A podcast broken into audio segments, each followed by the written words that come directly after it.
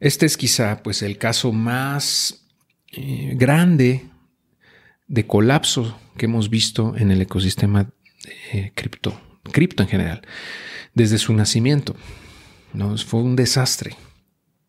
Y el caso aquí con Terra es que, bueno, eh, era un ecosistema en DeFi, o sea, en finanzas descentralizadas, y tenía muchísima gente dentro. estábamos hablando de que en algún punto llegó a ser como la quinta o sexta cripto más grande del mercado en cripto.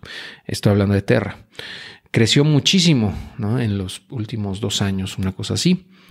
Eh, y lo que pasó aquí, a grosso modo, es que eh, pues tenía un stablecoin, en teoría era un stablecoin, una moneda estable que, que, estaba uno a uno con el dólar según, pero en su construcción, en su construcción, digamos, de código, era muy endeble porque su paridad, o sea, el mantener esa paridad con el dólar dependía de que la gente confiara en el proyecto como tal de Terra y el precio de Terra mismo, que es el token eh, nativo o era el token nativo de, esta cadena, de esta blockchain.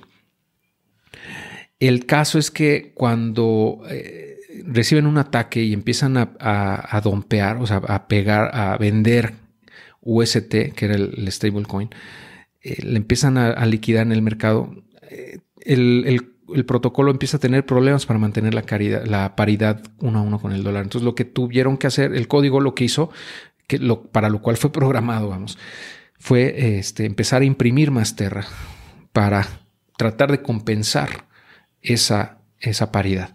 El caso es que fue como una bola de nieve porque en la medida en la que más más bajaba la paridad, pues más tenían que imprimir terras. Y por, mientras más terras se imprimían, pues más, se devaluaba esa moneda.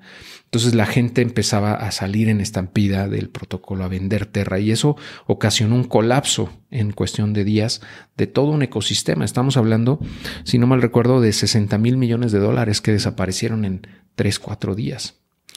Eh, para darte una idea, un contexto, más o menos es un monto similar a lo que, eh, lo que ocasionó el colapso financiero en 2008-2009 con la burbuja inmobiliaria.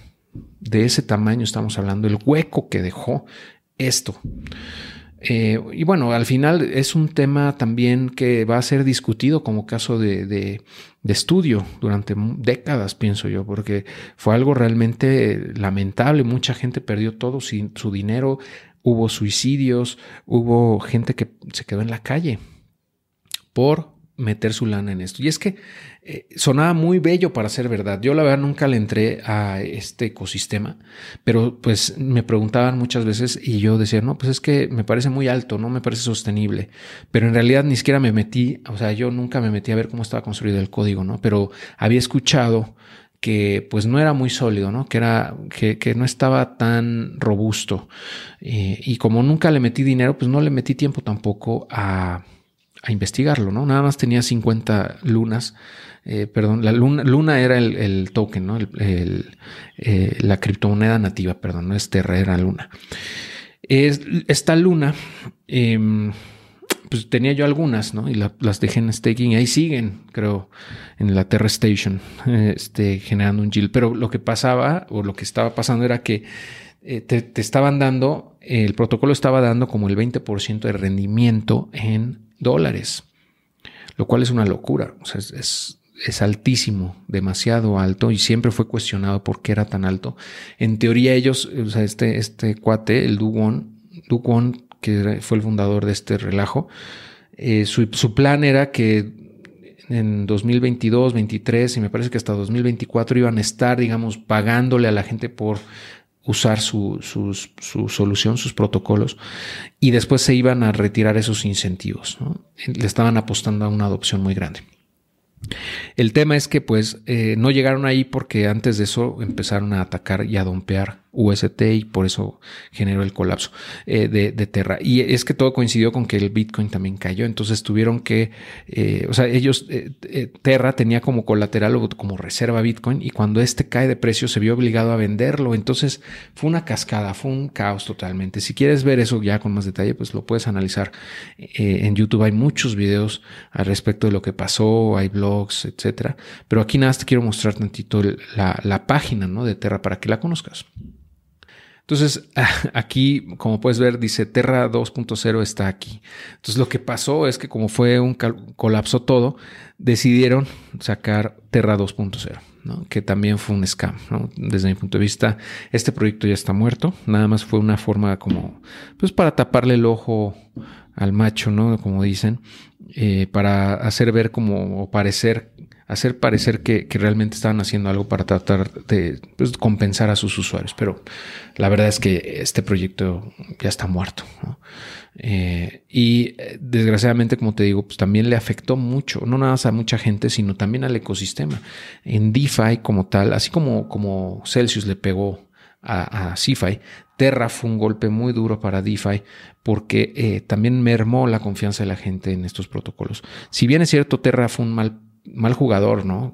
A todas luces porque su código no era correcto o su, estrategia no fue la adecuada, su, gestión de riesgo tampoco. Eh, le apostaron demasiado a que el precio de Bitcoin iba a mantenerse muy arriba o que iba a seguir creciendo. En fin, o sea, tuvieron muchos problemas, ¿no? Y eso ocasionó que colapsara.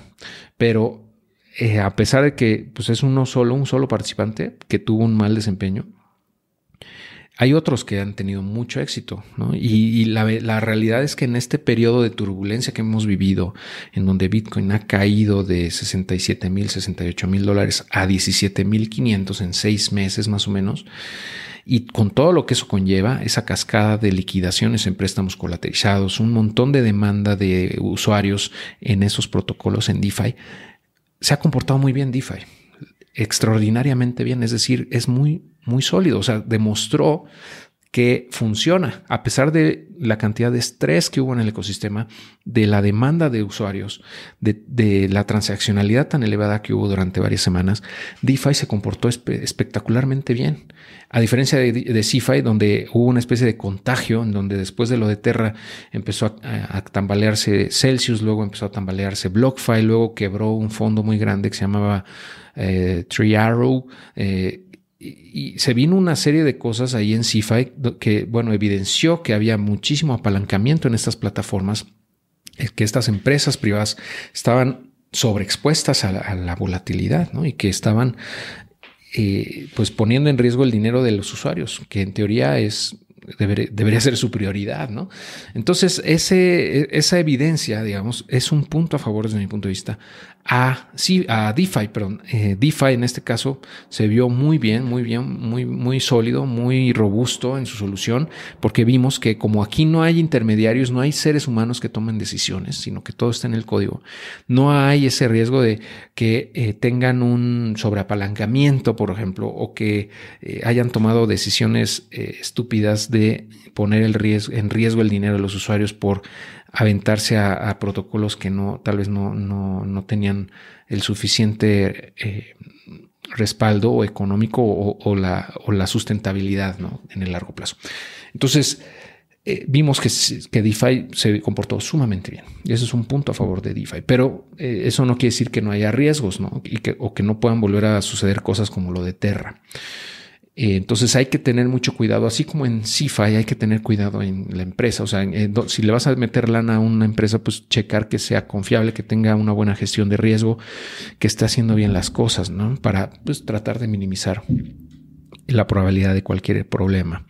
En el caso de DeFi también hay que revisar que el protocolo sea confiable, que tenga ya mucha validez, ¿no? que a través del tiempo haya demostrado que es sólido, que está bien construido, que el código es totalmente confiable ¿no? y ese tipo de cosas, eh, nos va a ayudar a, minimizar este tipo de problemas. ¿no? También la probabilidad de, va siempre va a existir ¿no? de que algo ocurra, pero en la medida en la que más investiguemos qué protocolo estemos usando o qué DAP, pues va a ser menos el riesgo que corramos.